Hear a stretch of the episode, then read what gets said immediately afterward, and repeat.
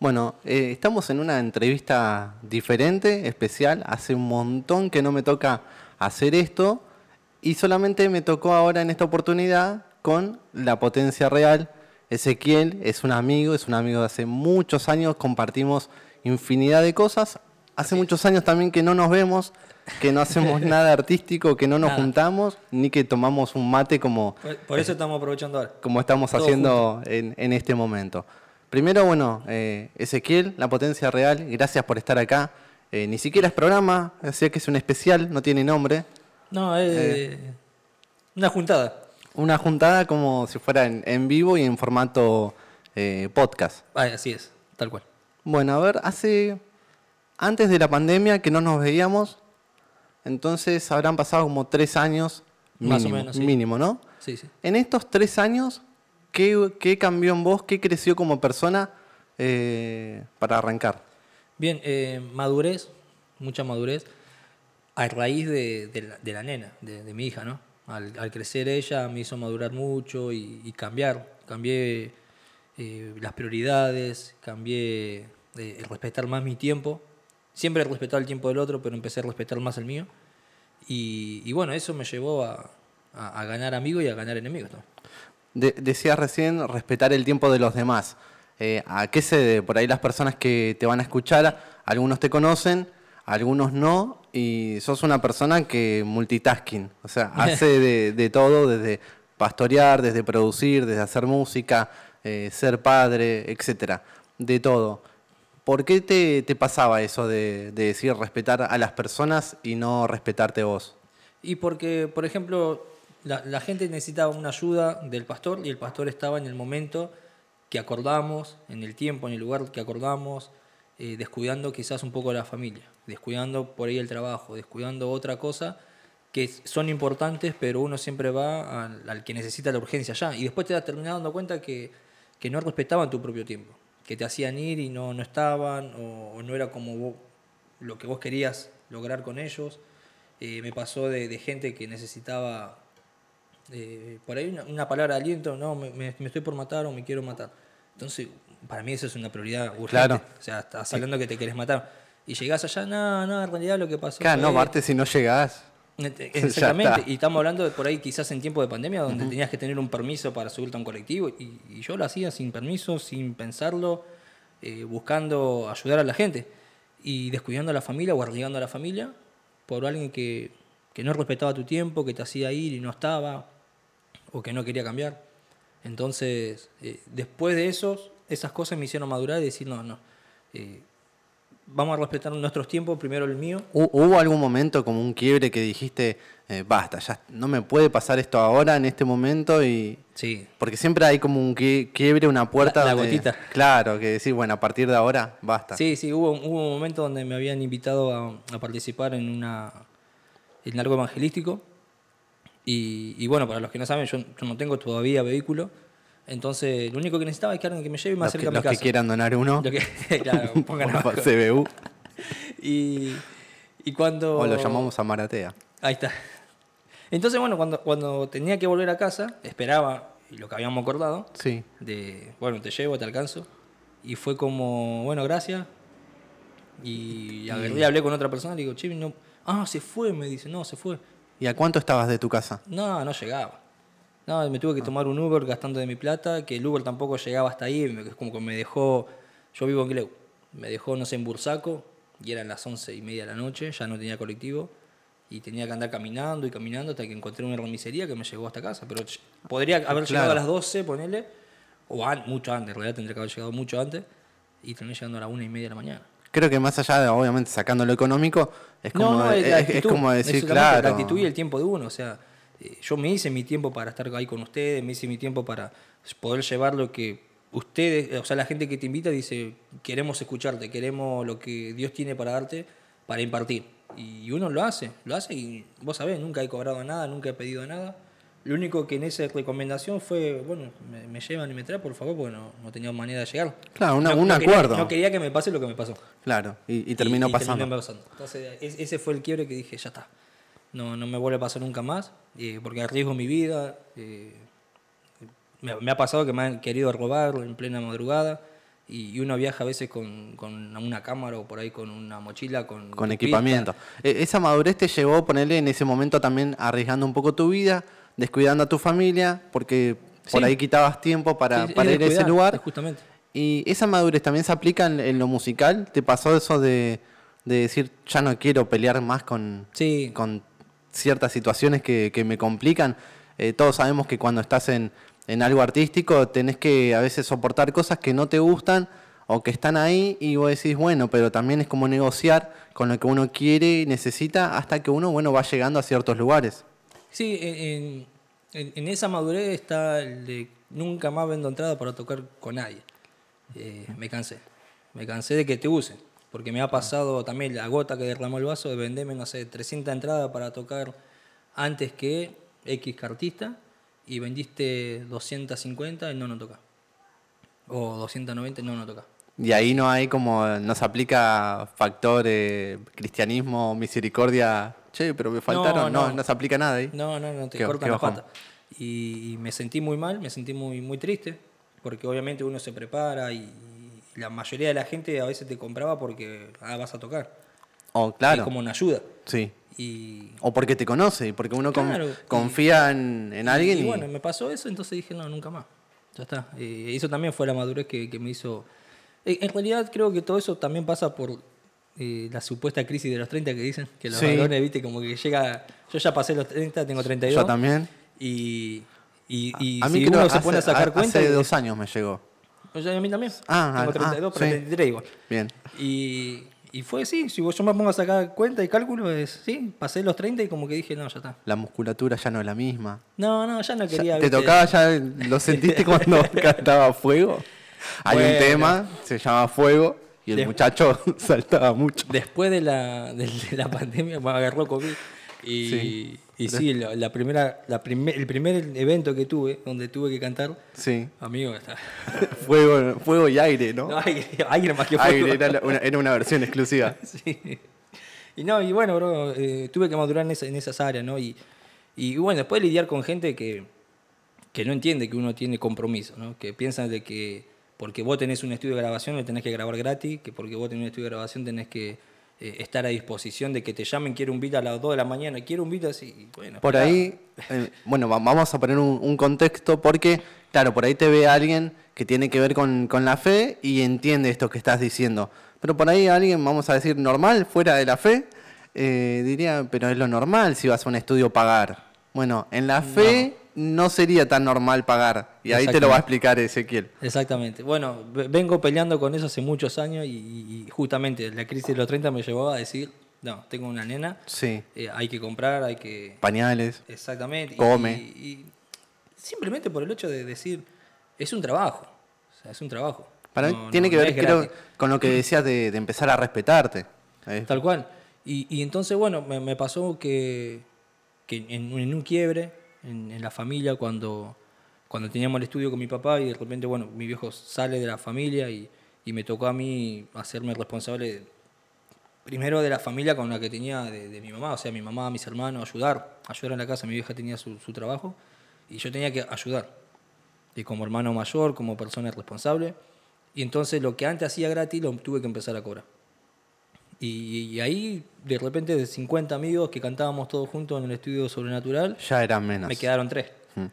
Tres que estaban dispuestos a pagar. Los demás eran como, bro, quiero grabar tal canción, ¿podés el sábado? Sí, bro, te sale tanto. Poner si en aquel entonces Sí. salía 500 mangos, yo le decía, bueno, no sé, 200 o 150. Bueno, dale. Y, Y de- esperabas ahí y no venía. Ni siquiera te llamaban para decirte, No puedo, puedo, o, no o- voy o a- ni para mentir. O no tengo la plata, porque Claro. la última me decía no tengo la plata y bueno, que por ahí me tocaba el corazón y lo hacíamos. Pero yo estaba pasando un momento que, que me estaba acorralando eh, en lo económico. Necesitaba eh, ayudar a mi mamá. Sí o sí necesitaba un trabajo y para mí ese era mi trabajo. Encima teníamos que pagar alquiler. Y después te llaman y te dicen, no, vamos a ir a grabar en la casa de tanto que tiene un micrófono con, conectado a la computadora. Y dije, bueno, Y lo hacían de esa forma. Vamos a, a un poquito a, a los números. ¿Cuánto hace, cuántos años que te dedicas a la música? Y 15. ¿Y que estás como con el ministerio? eh, como, como pastor, ¿sí? Sí. Y ya cumplí unos 7. Siete años y 15 con la música. Sí, sí. ¿Qué conclusión sacaste en algún momento de decir, oiga, estamos todo el tiempo hablando de, de fe, de, de gente que, que ama al prójimo, que quiere dar lo mejor para el otro, pero en mí no se estaría aplicando. Entonces, ¿en algún momento te pasó de hacer como una conclusión quizás errónea y poner como que la fe está mal y no darte cuenta de que por ahí las actitudes estaban mal? Sí, sí, sí, sí. Sí, me- ahí, ahí fue cuando eh, empecé a aplicar lo que, lo, que la- lo que estaba enseñando, ¿no? Que a veces uno es bueno, lo, lo aprendés, lo enseñás, pero cuando lo tenés que volcar a ver si no, no lo haces, ¿no? Como vos le- yo te digo a vos, bueno, tenés que ser un poco más duro para Sí. que no te vuelva a pasar. Y después vienen a mí y dicen, por favor, podemos, y sí, y, y sí, y sí, hasta que llegué un momento y dije, no, Ya está. si estoy diciendo tantas veces que hay que ser duro y rígido en las cosas para, para que te valoren, para que te respeten, empecé a decir a los amigos, a, lo- a los chicos que yo con- consideré mis amigos, pero gratis no te puedo cobrar, eh, no te puedo laburar, te tengo que cobrar, porque necesito esto, necesito lo otro, y como vi que me encontré solo y eso me llevó a un...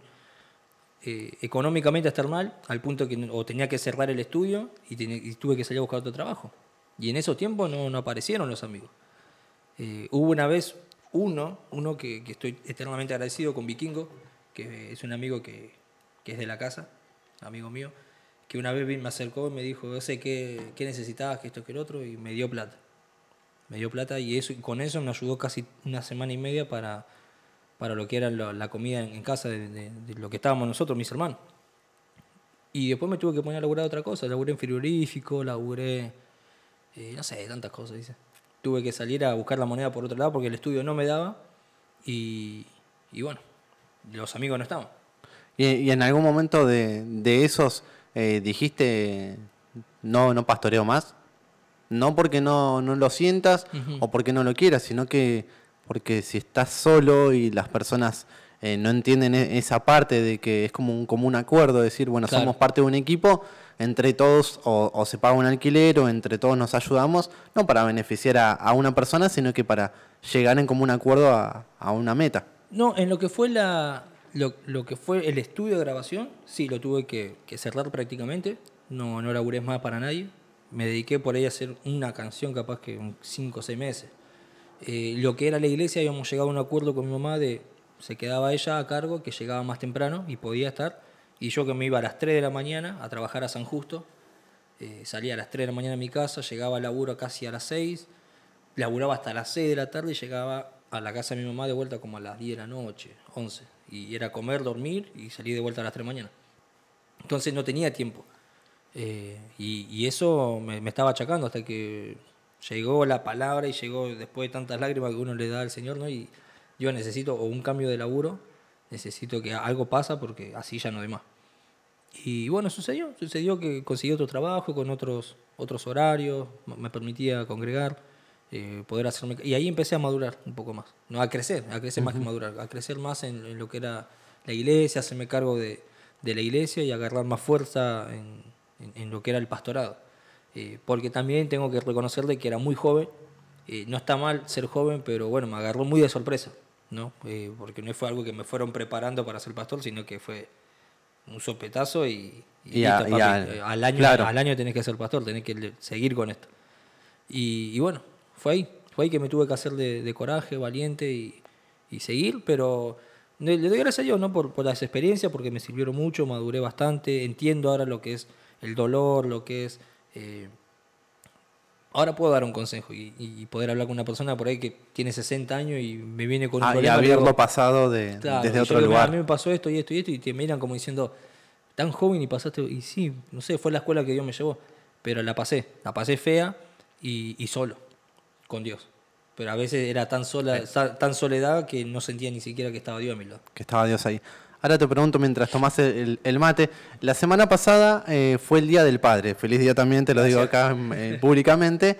Entonces te voy a hacer una pregunta que tenga que ver con la paternidad. Tuya, obviamente natural, Sí. pero también de la paternidad que tenga que ver para con Dios. Entonces, ¿hay algún momento, alguna característica o algo que te hayas encontrado con tu hija y que ese momento te conectó y entendiste la paternidad con Dios? Sí. ¿Me lo contás? Eh, el, el- no sé si llamarlo misericordia o mejor eh, la facilidad para perdonar. Eh, de cuando le digo a Coti, eh, Coti no, y va y lo hace. Coti dije que no y se lastimó, eh, o, o hizo una re macana, y ahí son dos o tres adultos como que queriendo gritándole y no, vení. Y te abrazás y perdoname, papi, bueno, sí, está bien, ya está. Y iba y lo hacía de vamos, vuelta. Y sí. y y yo digo, son muy iguales. Son muy iguales, ¿no? Porque Dios por ahí nos advierte y nos advierte. Bueno, pero esto creo que le pasa a todos Sí. los padres, ¿no? Que nos damos cuenta de que Dios nos advierte, nos avisa y, y vamos a veces macañamos igual. Pero Él es tan misericordioso y tan amoroso que nos, nos levanta, nos cura las heridas, no- nos hace caminar de vuelta. Y, y yo con Coti voy aprendiendo, voy aprendiendo mucho de, de- de cómo Dios trata también conmigo. Porque e- es así, es así. eh, eh, La gordita viene y te abraza y cualquier situación complicada que ella no la puede resolver enseguida, papi o mami. Y digo, así somos Sabe nosotros. a quién acudir. Claro, así somos nosotros, ¿no? Porque como que queremos hacer las cosas por nuestra fuerza, por nuestras ganas, y cuando vemos que no podemos, bueno, Dios, haz lo tuyo. Recién, bueno, decías esto de perdonar, ¿no?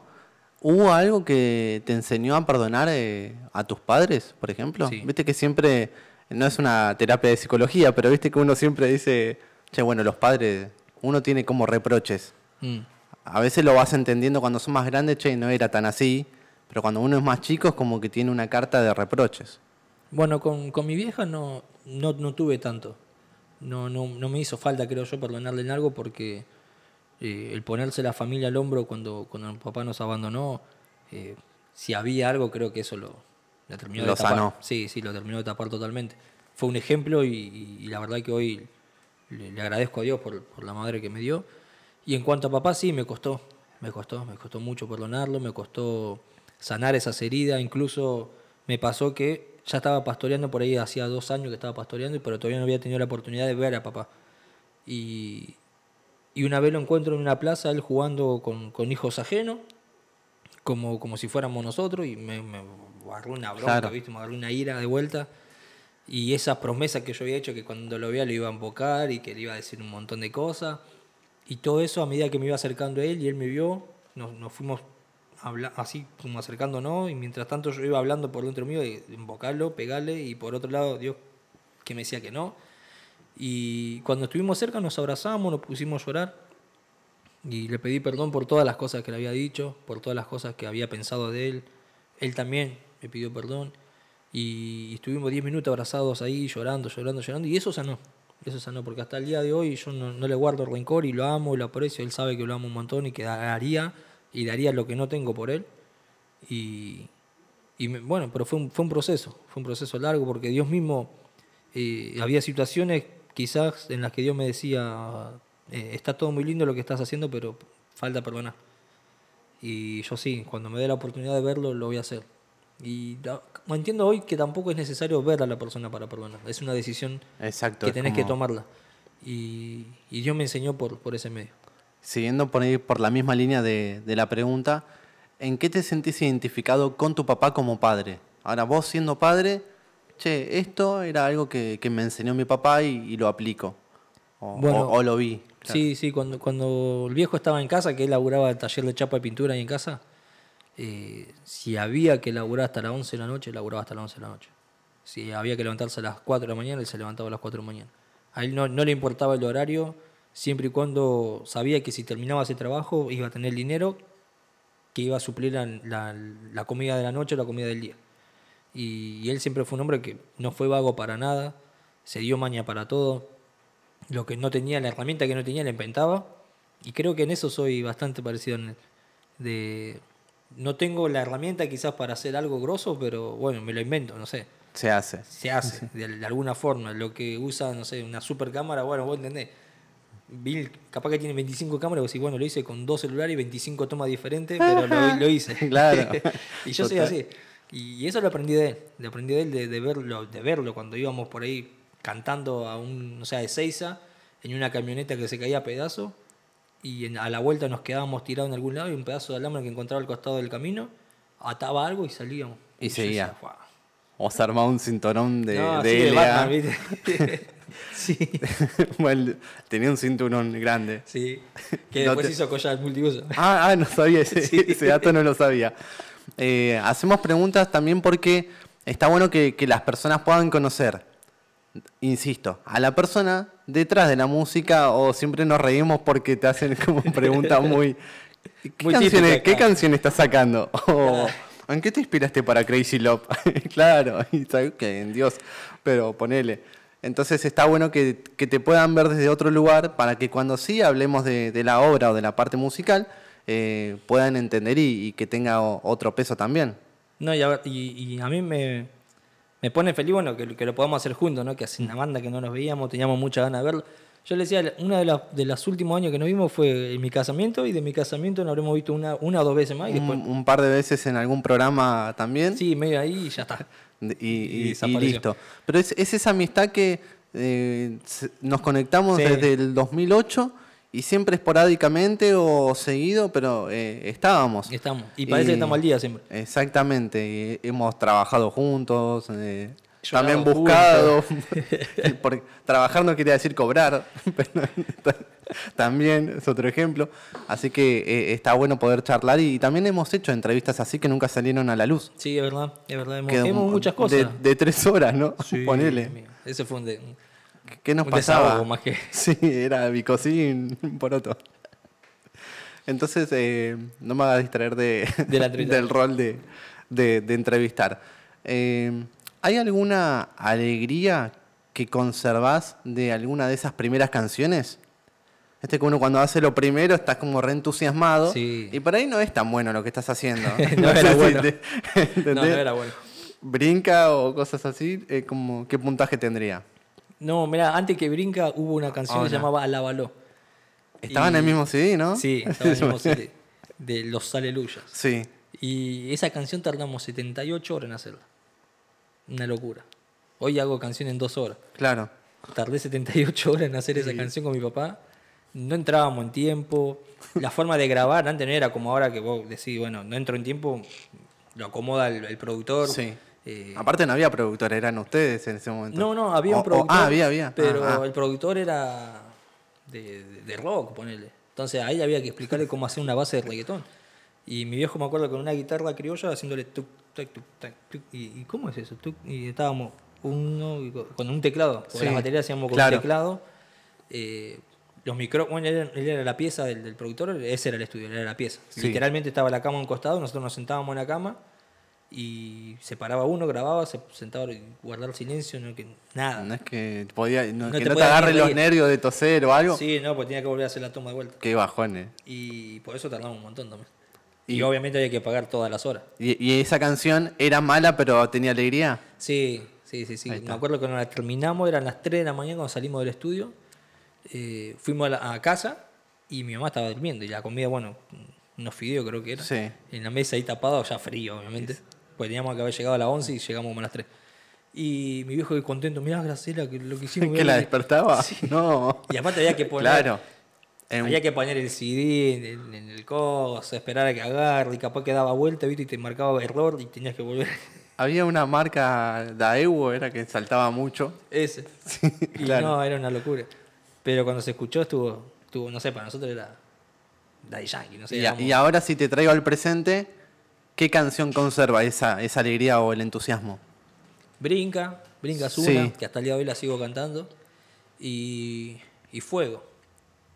Son, son esas tres canciones que vienen de la camada cuando cantaba con mi papá. Sí. que hasta el día de hoy me acuerdo de, de cada detalle de grabación, cada detalle de cómo se inspiró la letra, de la música, de todo eso y, y me da me da alegría cantarla.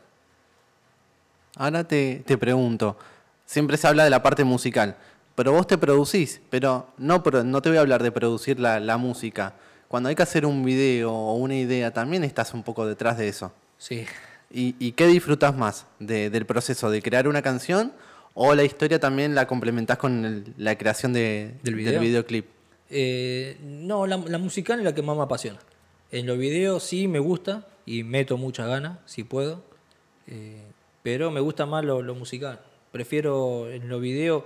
Pasa que se me complica grabarme y, Claro. y, es como- y can- y actuar a la vez. Entonces, siempre depende de un segundo o un tercero que, que sostenga la cámara y que, que haga esas cosas. Después, sí, si tengo que editar, me gusta. Pero también eh, aprendí en estos tiempos a, a delegar, ¿viste? a decir, bueno, ya muchas no puedo hacer. Esto no, no sé si lo contaste, pero algunos que te siguen sabrán. eh, no es el clan Montaner, pero en tu familia también tus hermanas te han acompañado, más allá de, Sí. de la iglesia Sí, sí, cantando. Camila, Abigail, eh, no, Abby no, Prisi y. Camila. Ellas dos. Dos preguntas, ¿siguen acompañándote en algún momento o ya desertaron de- del clan? Desertaron un poco. Sí. eh, ah, estoy viendo si las puedo retomar. ¿Y hubo algún momento alguna pelea ahí, como decir? No, Porque entre no. hermanos y hermanos ya de... No, no, no había, del- había quizás, pero con mi papá. Yo y mi papá. Ah, mirá, Eh, que... No, pero contame. no eran peleas de, de discusión, porque obviamente era mi viejo y la última palabra la tenía él. Sí. Pero sí eran por ahí de opinión de y si cambiar la palabra esta y poner otra palabra y no, que yo no, que ya la hice así, que ya la grabamos así, pero si la podemos cambiar y era como da vuelta, da vuelta. ¿Y, y en vivo había algo de, viste que a veces, uy, este se está cebando mucho, se está emocionando y había que frenarlo? Sí, pasaba, con mi viejo siempre pasaba. ¿No- no- no lo podías bajar o- No, no se podía bajar. Porque al- al Y principio... pasa que yo tampoco podía ponerme a la altura de él porque era muy tímido. Sí, Era muy tímido, pero yo me ponía la gorra así y me Y- quedaba. y lentes era, a mi, ba- veces. era mi baldosa sí. y yo no salía de mi baldosa. Rapeaba ahí, cantaba ahí, saltaba ahí, todo ahí. De Y él hecho- no, él se iba de punta a punta, De, se de hecho, iba, iba a contar eso. Las primeras entrevistas que hacíamos en la radio, venían los dos, Ezequiel con, con el pero papá. más él. Pero Ezequiel nunca hablaba. No, Yo no. no le conocí la voz hasta solamente en las canciones. Pero en la radio no, no, él no hablaba, era el No, chico y- que y estaba era ahí. que no. Que, que no, o sea, ten- que mi viejo no me daba la oportunidad. Es que no, no sabía qué responder. Estaba triste. No, era, mu- era muy tímido. Es Sí. algo que Dios tuvo que quebrar en mí eh, por complejos también. Complejos que uno va arrastrando de chico, ¿no? De, de, de la forma de hablar, de, de- de, no sé, algo, algo físico que Mm. uno se acompleja, o muy flaco, o muy orejón, o, o muy, no sé, o lo que sea. Y entonces uno se va complejando y, y cuando empiezan a exponerte y te dicen, me gusta tu Bueno, música, me gusta pero otro", y como que uno no Osuna, sabe hi- cómo- Ozuna hizo una carrera. Por eso. Entonces, es la- Hoy, hoy ya, lo- hoy ya, entre muchas. ya, ya no hay problema, hoy Claro. tranquilo, pero sí, en eso entonces. Y aparte tenía 16, 17 años de esa época, que no son los 16, Claro, 17 de ahora. no es de ahora. Claro. Es verdad, porque desde el 2009, recién al 2013, ahí creo que hablamos. Sí, sí, sí, tal cual. Todos los años. Pero del 2005 hasta el 2008, 2009, el que llevaba siempre todo era Claro. Eh, obviamente porque él era el el adulto y sabía. Pero por otro lado, yo por ahí en la cabina, nosotros podíamos, porque no teníamos todavía nuestro propio estudio. Teníamos que ir a grabar a otro lado. Recién en el 2012 pudimos crear Sobrenatural. Pero hasta tanto íbamos a grabar a otro lado y, y bueno, eh, eh, era lo que, se, lo que los demás decían ha- hacer. Yo muy- daba opiniones, pero se respetaba lo de los demás. Ahora te, te hago una pregunta que, que se me ocurre.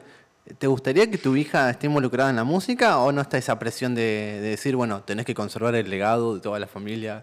No, no. O- No, no, me gustaría, sí, pero hay... Pasa que mis hermanas, si tienen ganas, tengo que agarrarlas justo cuando tienen ganas. sí. Eh, tienen linda voz, las tres, para cantar. Y, y bueno, ¿y tu mamá? Y mi mamá también. Es una O si genia. no se va a enojar. no, un no, mi saludo vieja acá. es una genia, ti- tiene una hermosa voz, eh, tiene una, una potencia muy fuerte. O sea, si, si está cantando, la pone allá atrás. Lejos. Pero mamá. no, no sé, nunca se dio de, de- de invitarla para, para colaborar o algo. Tampoco la quiero molestar, ella, Ca- ¿Cantaron en algún momento con tu papá? mi mamá y mi viejo. Sí. Y habrá sido, pero hace muchos años y yo no, no me acuerdo. Habría que preguntarle. No, pero, eh, seguro que sí, pero Claro. en la iglesia. Obviamente en la iglesia, en algún coro o algo de la iglesia, sí. Porque en, en la iglesia mi vieja era la corista fija de la iglesia Sí. y mi viejo era un músico fijo de la iglesia y también le ponía un Habrán habido ojitos ahí. entonces- se Ah, sí. miraban miradas. Y así, así nació. Claro, y ahí está la, la- la potencia. Un día le vamos a preguntar a... y entra la mamá en este momento. No, no le vamos a, a mandar al frente. Sé que hay algunas canciones que, que le gustan también. De un músico tropical. Sí. que tiene mi mismo nombre. Estaba enigmático. Pero, pero está ahí. Eh, ese, si te preguntara, ¿qué te gustaría que pase en tu vida de acá a cinco años? De acá a cinco años, Sí, en el área que vos quieras. ok. Eh, me gustaría ver gente de la iglesia madura, crecida, con, con quizás su, su propio ministerio, si Dios lo permite, ¿no? Eh, ayudando a otra gente, sembrando lo que uno, el tiempo y las ganas y el deseo como, como, como lo hice yo con ellos, que ellos lo puedan hacer con otra gente. Eh, por ahí en, la- iglesia eso, ¿no? no di- diría crecer, pero creo que automáticamente uno cuando dice crecer, lo primero que piensa es cantidad de gente. Yo no, no es que quiero cantidad de gente, quiero esa gente que está madura, crecida, que vaya a otro lugar y, y se multiplique. Eh, Y después en la familia, obviamente está mejor, ver a mi hija mejor. Ya para ese entonces Coti ya sería una, una niñita bastante grande, 11, 12. Y verla, verla bien a ella, estar bien yo con mi señora, con mi esposa, no tener conflicto, que es lo que me gustaría nunca tener. Eh, y después en lo musical, si Dios lo permite, yo sigo, seguiré cantando hasta que me quede afónico, Hasta que, sí. ya no quede más potencia. me gustaría eh, quizás estar mejor parado musicalmente. No. ¿Cómo, ¿Cómo crees que, cómo ves primero la fe actualmente y cómo crees que pueda llegar a, a evolucionar? Creo, viste que a veces se dice que hay muchas eh, doctrinas, Sí. muchas enseñanzas, eh, mucha religiosidad también, eh, malas enseñanzas y hay buenas también. Y, y hay veces que los cambios culturalmente van por otra calle Sí. y en, en la, en la fe van por otro. Y en algún momento como que uno de adentro como que saca un brazo y trae un, un- algo nuevo. algo cultural, lo mete en la iglesia y ahí ah, pasa una explosión, pero siempre como que la, la iglesia o la fe llega tarde. Sí, Siempre bueno, en- pa- pasaba con, con la música Eso, o con las redes y que en el momento el Face era malo y bueno, vimos acá en la pandemia que el Face era muy bueno, Sí. hasta Mercado Pago también, muchas cosas que, que ayudaron. Entonces, por eso te digo, ¿cómo ves? Dos preguntas son, la fe actualmente, eh, en esa madurez de, de que muchas veces no, no logran como Entender. discernir lo que es bueno y, y pierden años porque se entorpecen con las enseñanzas. ¿Y cómo crees que va a pasar eh, a futuro con, con lo cultural, ¿no? ¿Cómo se va a sostener la iglesia?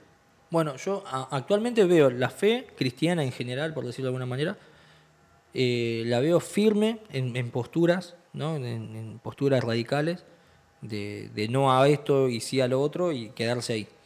Eh, creo que por un lado está bueno, creo que por un lado está bueno. Es como vos decías con el tema de la música, ¿no? que como que un día dijeron el rap es, es rey callejero, Claro. habla de muerte, habla de esto y lo trajeron después para la iglesia y, hasta, y empezó a explotar, y empezó a, a ver algo bueno en eso. Yo creo que eso va a pasar siempre. Ahora, con respecto a cómo está parado ahora, lo único que veo malo es, la falta de unidad entre iglesias, la falta de unidad entre gente de la fe, que, que solamente se ve si son del- del- de la misma iglesia, por decirlo de alguna manera, o si los pastores son amigos, entonces sí, y si no, no, ¿viste? Eh, no, no hacen nada juntos. Creo que eso está mal. Eh, se, podría, se podría hacer cosas, muchas cosas mejor y ayudar a muchas personas si nos uniéramos todas las iglesias. Y por otro lado, creo, creo, ojalá me equivoque, pero de acá a un par de años, eh, me parece que, que va a haber un, un- dos bloques de, de religiosidad. El que va a ser muy liberal y el que va a ser muy radical en que no. Como el pastor Milei sería... Podríamos, sí, sí. Y va a haber gente que va a estar muy, muy agarrando cosas del mundo, que, que va a estar feo, eh, porque creo yo que se va a- abrir demasiado, ¿no? Como que van a tomar muchas cosas del mundo. Y otro lado que va a ser muy conservador y demasiado conservador al punto que la gente tampoco va a querer estar en, ese, en esa postura.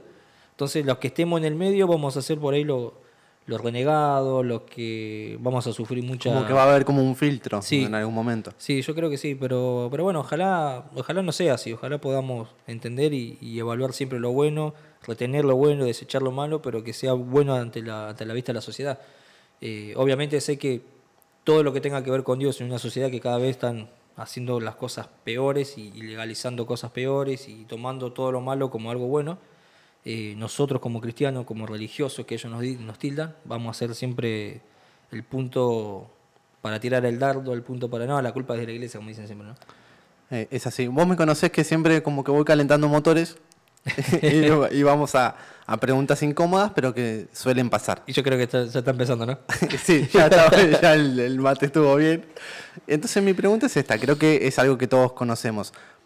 ¿Cómo- ¿Qué opinas como pastor y como persona de estos movimientos que vos mencionabas, por ejemplo, de a veces la iglesia es muy firme con, con el aborto, por ejemplo, como pasaba, pero también en el mismo momento esos eventos eran multitudinarios Sí. porque habían artistas cristianos.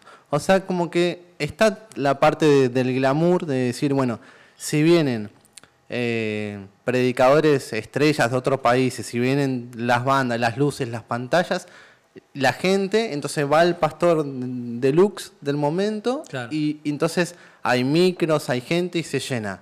Ahora, si va un pastor que no lo conoce nadie y va alguien que canta muy bien pero que no es conocido, no se llegaba a esa multitud. Entonces la pregunta es, eh, yo me pongo como en el lugar eh, ambiguo, ¿no? ¿Qué pensaría alguien? Che, ¿de verdad quieren hacer un cambio en la sociedad? ¿O están yendo porque, che, la verdad que Sí, sí. porque canta aquel y porque para pasarla bien en el momento? Claro, por, por, por- por seguir una ola. Sí, Eh, hice una canción que no, no, todavía no salió a la calle con respecto a eso y habla un poco de, de querer luchar desde la comodidad de la casa. Eh, porque todos estamos acá mirando la televisión y si nos están aprobando esto, mirá lo otro, Claro. y, y no, no, eso está mal, eso está mal, pero cuando te dicen nos vamos a encontrar todo en la plaza, tanto, no, hace mucho frío. ¿Y quién va? Y no, no va a estar nadie grosso. Y pasó, pasó con una gente que organizó un evento, una marcha así, eh, anunciando que se iban a juntar para, para luchar en contra antes que se apruebe la ley. Y lamentablemente era muy poca la gente de Pañuelo Celeste eh, que estaba ahí. Y la gente del Pañuelo Verde estaba lle- lleno. Bueno, si tenían apoyo político o lo que fuese, no importa, pero digamos los que sentimos nosotros que la primera vez que se luchó y eran un, un millón de personas concentradas. Y en plena pandemia no, porque. claro, no, no pasaba. Y no pasó y no hubo, no hubo nadie de gente, O, nadie, o- nadie. o, mira, vamos a ser un poco más polémicos. O cuando falleció Maradona, es un ídolo, bueno, era. Y, y estaba todo el país ahí. Y calculo que la mitad de esa y- gente sería de fe, porque hay un porcentaje, Mucha, mucha, hay un porcentaje así. mucha. ¿Sabes cuánta gente faltó a, a cosas de la iglesia ese día? Claro, entonces Eh, es como que digo, Sí, sí. eh, y que se entienda del otro lado, la pregunta es, no es para atacar a la iglesia, sino que es para despertar eso de decir... Sí, sí, sí. "Ey, Realmente nos estamos moviendo por pasión genuina como- o por... Claro, en Shakespeare dice, o por aparentar. Ser o no ser. porque si somos, somos, y si no, bueno, che, no la, no la caretees porque es como que se deja mal parado a... Claro, a lo que se intenta re- representar. No, no, y, y es así, bro, es así. Yo lo, yo lo vi mal. Eh, me moví con, con mi familia, me moví con gente, estuvimos ahí apoyando, pero la verdad te, te- te- me volví triste diciendo, eh, cuando iban, bueno, porque iban a ver cámaras, porque iba a ver, Sí. eh, no sé, un canal de, de noticias, eh, toda la gente estaba ahí robando cámaras, ¿no? Contento con los pañuelos, y cuando no estaba eso, no fue nadie. Y se terminó perdiendo, bueno, pero más allá de que si es permitido o no es permitido con Dios y todo lo demás que Claro. sabemos, pero tampoco nos podemos quedar cómodos en nuestra casa diciendo, ah, porque el fin del mundo se acerca y ya está escrito, no lo podemos cambiar y me quedo en mi casa y listo, no. Si podés ayudar a una persona para que cambie de parecer y, y poder bendecir la vida de alguien, poder eh, predicarle. Mucha más gente me pregunta, pero ¿por qué vas a insistir con una persona a que cambie si ya te dijo que no o, o ya viste que no? Está bien, pero quizás algún día, de tantas veces que insistí, pueda hacer que esa mujer o ese hombre cambie y cambiar la vida del hijo, de la hija, de la, de la familia, o por ahí lo está viendo un vecino lo que yo estoy haciendo con esa persona y va a cambiar. Entonces, eh, ¿por qué dejarlo de hacer? Si no me cuesta hacerlo. Entonces, ayudar a la gente se trata de eso, hablar de Jesucristo. Hace poco habían, había escuchado una, una paradoja, algo así, que decía que un bombero eh, se estaba prendiendo fuego una casa. Entonces llamaron a los bomberos, el bombero llegó al lugar todo, antes de ponerse a, a- a tirar el chorro de agua con la manguera para apagar el incendio, se puso a probar un estéreo nuevo que había comprado. Entonces, bueno, se puso a probar el estéreo, a ver si agarraba bien esto, si agarraba bien lo otro. Se prendió fuego toda la casa, murió toda la familia en el edificio. Lo llevaron a un juicio público y, la pregunta es, ¿qué, qué, qué quería la gente acerca del bombero? Que termine preso, pena de muerte, que esto, que lo otro. Entonces, ¿por qué? Porque no cumplió con su responsabilidad. Entonces, ¿cuál es nuestra responsabilidad como hijos de Dios? Ayudar a que la gente no se termine prendiendo fuego. ¿Y qué hacemos nosotros? Entonces, cuando el día de mañana que nos paremos delante de Dios y Dios te diga, bueno, yo a vos tenés una responsabilidad, me aceptaste, fuiste a la iglesia y, acá no dice si sos pastor, si sos Ezequiel, si sos cantante, tenés que predicar, no es para todo. Y de las mil formas que a vos te salga, no hace falta estar en una plataforma para predicar, no hace falta conocer a miles de personas o tener miles de seguidores para predicar. Yo puedo predicarte a vos hablando, al vecino, eh, se trata de hacer eso, ¿no? Entonces, ¿qué es lo que te mueve? ¿La pasión o, o, o querer solamente la pantalla? Ahora te pregunto en esa misma línea, ¿qué opinión te merece la política y la espiritualidad? Siendo que por ahí muchas veces eh, pastores tienen ese sentido de decir, de, de cambiar y de hacer algo por la sociedad, pero muchos eh, no. Entonces están eh, en la política, pero sus, su fin eh, es otro. Claro, bueno, yo siempre vi la política como la herramienta principal para poder cambiar algo en la sociedad, siempre. Eh, yo mucho de política no entiendo, pero sé que hay gente preparada y que podría. El problema es que una vez que llegan a la política, lo malo de la política los termina absorbiendo a todo. No sé si es porque no se ponen firme o por ahí porque pensaban de que hay, hay muchas cosas que no, no podemos entender. Quizás eh, vos decís, bueno, no quiero aprobar esta ley, pero antes de eso después viene y te dice, no, pero primero antes de aprobar esta ley vos tenés que hacer esto, tenés que hacer otro, y te empezás a, a ver que estás acorralado y no era como, como vos pensaste. Yo creo que, que se trata un poco de eso, ¿no? De, de, de que hay partidos cristianos, de que podrían haber hecho un cambio, pero debe ser tanta la opresión que debe haber ahí adentro de otros partidos políticos donde no pueden avanzar. ¿Qué, Entonces ¿qué cuesta, ¿Qué cuesta más? ¿Mantener la espiritualidad de una persona o mantener una iglesia? La espiritualidad, yo creo. No, porque una- iglesia la llevas, que es como tu casa. Vos podés ser el peor padre, faltar a tu casa todos los días, pero llegás al fin de semana y le, le das a tu mujer lo que le tenés que dar para que haya comida y los chicos te van a decir, a nosotros nunca nos faltó la comida, nunca nos faltó el calzado, pero papá no estuvo en casa. En cambio, en la, iglesia puede suceder lo mismo. Eh, la espiritualidad puede faltarte todos los días, pero el pastor nunca faltó en la iglesia. Y la iglesia va en orden, creciendo a nivel de, de persona, de gente, pero la espiritualidad no está. Entonces yo creo que es más fácil perder la espiritualidad que, que a que se vea eso en la iglesia. Oye. la iglesia la disfraza enseguida con un par de eventos, ya está. La gente dice, uh, qué, qué bien que está la iglesia". Bueno, nosotros a- hace muchos años hablábamos esto de decir, eh, insisto, son críticas, pero para llevar a un, a un buen punto, es un debate, ¿no? Eh, cuando se hacen... no es un reportaje de... Ah, no, es una charla. Ahora cambio, dejamos el mate, ya estamos bien. Cuando se dice, bueno, evento de avivamiento, ya que tenés la canción del fuego y contate la anécdota, ¿no? Fuego, fuego. Eh, un avivamiento. Y pasó dos semanas y otra vez avivamiento. Y dos Claro. semanas y otra vez avivamiento. O, o no se te avivó el fuego, amigo, o algo. O no sabes prenderlo. ¿Qué, Claro. ¿qué está pasando? ¿Cómo sería la.? No, bueno, lo que pasa es que está mal usado el, el término avivamiento. Sí. Eh, no, no hay. Cuando la Biblia habla de avivamiento, habla de, de algo que es una sola vez. Hmm. Eh, porque es una sola vez. O sea, Dios viene y te aviva una sola vez. Eh, usamos mucho el término avivamiento para hablar de algo eh, que ese día se va a sentir algo especial. Pero podríamos poner miles de nombres. El tema es que, bueno, no, no, no usamos bien los términos como, como cristianos, ¿no? Usamos el eslogan que mejor nos sirve para el momento, noche de milagro. Y capaz que ese día no hubo ni un solo milagro. Claro. Porque puede ser, se fue gente en silla de O, ruedas. o- como- o- como o por ahí, o por ahí poner un, poner un título y es como que vos ya le estás diciendo a Dios, ¿no? ¿Qué tiene que hacer esa Claro, noche? Exactamente. E- Con- es- eso es lo que yo veo mal. Por E- ahí. Eso es lo que yo veo. Yo prefiero no poner ese tipo de eslogan y decirle a la gente, vamos a vivir una noche especial y listo. Es una noche especial, una reunión especial o tres días especiales o cuatro días especiales, bajo el lema, no sé, tu fe te hará libre. Después de ahí lo que Dios quiera. Vamos a hablar y predicar, pero vamos a basarnos en la fe y que la gente sea libre de la fe. Pero si yo pongo tres noches de milagro y en eso- esas tres noches no hubo milagro, entonces ¿quién se equivocó? Dios, fui yo, fue la gente, la gente que no tuvo fe, avivamiento, como decís vos, ¿cuánto avivamiento va a tener? Claro. Eh, noche de fuego, pero ¿qué, qué, ¿a qué? ¿A qué voy con el fuego? ¿A- ¿Cuál es el término real de, de noche de fuego? Porque no me dice nada.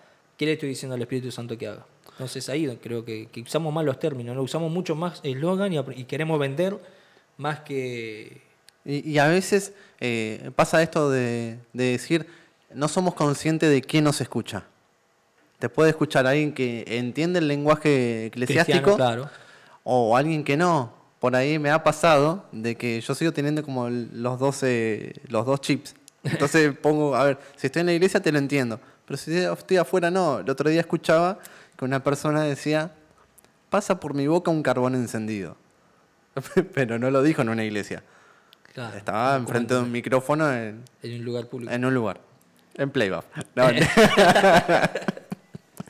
Entonces acá me prendió Claro, fuego yo ahora. Usa- claro, Entonces, esos términos. yo decía, Pero pasa incluso, bro, con, con los carteles de las iglesias. Vos Claro, ponés no, no, iglesia yo- carismática y esto y que lo otro, y la gente dice, ah, ¿entro o no entro ahí? Porque no Ay, sé pero yo qué nunca, me yo encontrar". nunca me reí porque tengo que entrar. No, pero ponele, estás afuera escuchando. Yo sé, ¿qué va a pensar una persona que este está diciendo? claro, que no pa- conoce. no, pasaba por mi boca un carbón encendido. No, yo no quiero que pase por mi boca un carbón No voy a ir, encendido. claro, no voy a ir. No voy a ir. Entonces se, se trata de eso, de ser, eh, efectivos y entender de que no hay que cambiar obviamente ninguna palabra ni nada por el estilo, pero saber eh, aplicarle en qué momento. Claro, es, eh, hay una frase que dice los pies en la tierra y la mente en el cielo. Creo que es un Claro. poco eso, ¿no? De decir, che, usemos términos que la gente lo pueda entender. Si queremos convertir a Sí. esa persona, usemos los términos con los que ellos puedan entender. Por eso, para mí, no lo veo mal todo lo que hablan de, de las sociedades bíblicas, de traducir al lenguaje actual la Biblia, para que la gente lo pueda entender. Hay muchos que dicen, no, pero es una vulgaridad lo que... No, pues si te dicen tonto, es tonto. Claro. No, no está mal. Y tenés que entenderlo, claro, tenés que Claro. entenderlo. Y, y la gente así lo, lo va a entender.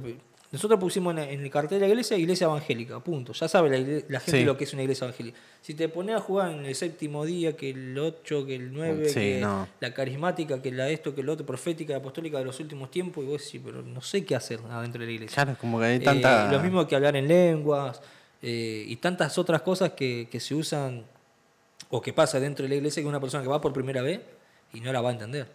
Por eso, eh, eh, yo por ejemplo uso en la, iglesia los diferentes días, entonces tengo estudio bíblico para el que quiera aprender y le enseñamos las terminologías o la forma que tiene que ver con la iglesia. Eh, las reuniones especiales o, reuniones de familia, que es para toda la familia, donde predicamos y hablamos para que la gente lo entienda. Y después, si alguien tiene una duda o lo que fuese, lo hablamos aparte, lo, lo, enseñamos aparte, pero eh, tratamos de ser lo más humano, entre comillas, como, como para que la gente entienda. Posible. Posible, ¿no? Porque si no te. Claro, entras en una iglesia y ves. Ves algo que nunca, nunca estuviste, porque hay gente que nunca Claro, fue a una iglesia. Y, y todos los días nace gente. Entonces en algún Eh, momento va a hay gente ir. que nunca fue a una iglesia. Uno dice, no, pero todos conocen. Sí, pero hay gente que nunca fue a una, y real, nunca fue a una iglesia. Entonces, ven gente cayéndose, o ven gente llorando, o ven gente gritando, y no entiende nada, y se asustan. La gente se asusta, y más los ancianos, por ahí que nunca fueron a una iglesia, o habrán ido a una iglesia católica y, y que nada que ver a la iglesia evangélica.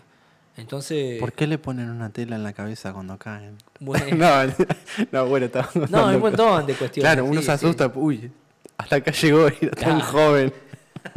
ya está llamando al SAME. Pero no, está, está bien la persona, sino que. Y después se levanta como Michael Jackson, ¿viste? No, bueno, son un montón de, de- de cosas, bro, que hay que... A mí me pasó que cuando fui las primeras veces, eh, decían primero, eh, yo estaba sentado, no sé por qué me senté adelante de todo, decían grito de guerra. Y luego atrás gritaron como muy fuerte. Y yo me asusté, ¿entendés? Porque ¿qué le pasó? ¿Por qué grita? Y, y bueno, y cosas de, de ese estilo, que no digo que estén mal, pero bueno, Sí, sí, sí. es hay- parte de- del combo. es pa- es parte del combo. Si no sería muy aburrido también. No, no, y está bueno, pero creo que cuando uno recién empieza, uno como líder, eh, vas viendo esas cosas, ¿no? O si yo llevo a la persona por primera vez a la iglesia, ya le voy diciendo de antemano, mirá, bro, que...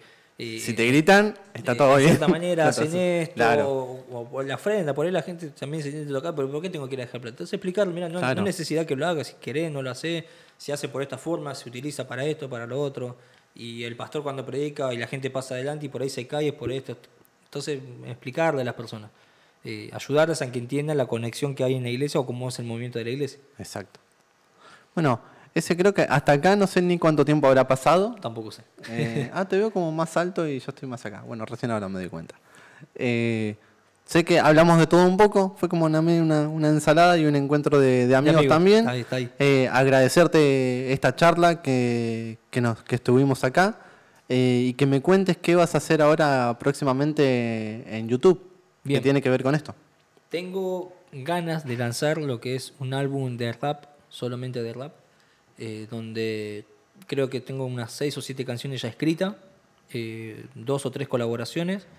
Eh, es música bien, bien rapera, bien de calle, eh, terminología más humana, pues, como que estábamos hablando, y también avolcado ¿no? al, al que la persona que no conoce de Cristo vu- vuelva a los caminos del Señor.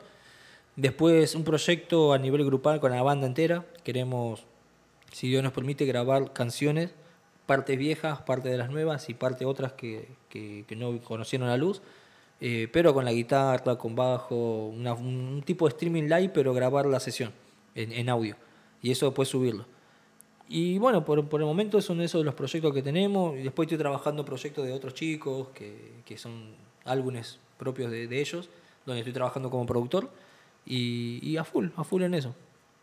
Así que bueno, todos los que quieran saber ya saben, la potencia real, Así de es. esa forma lo encuentran En todo lado. en, en todas las redes y si no, bueno, van a la iglesia de la potencia. ¿En dónde está tu iglesia?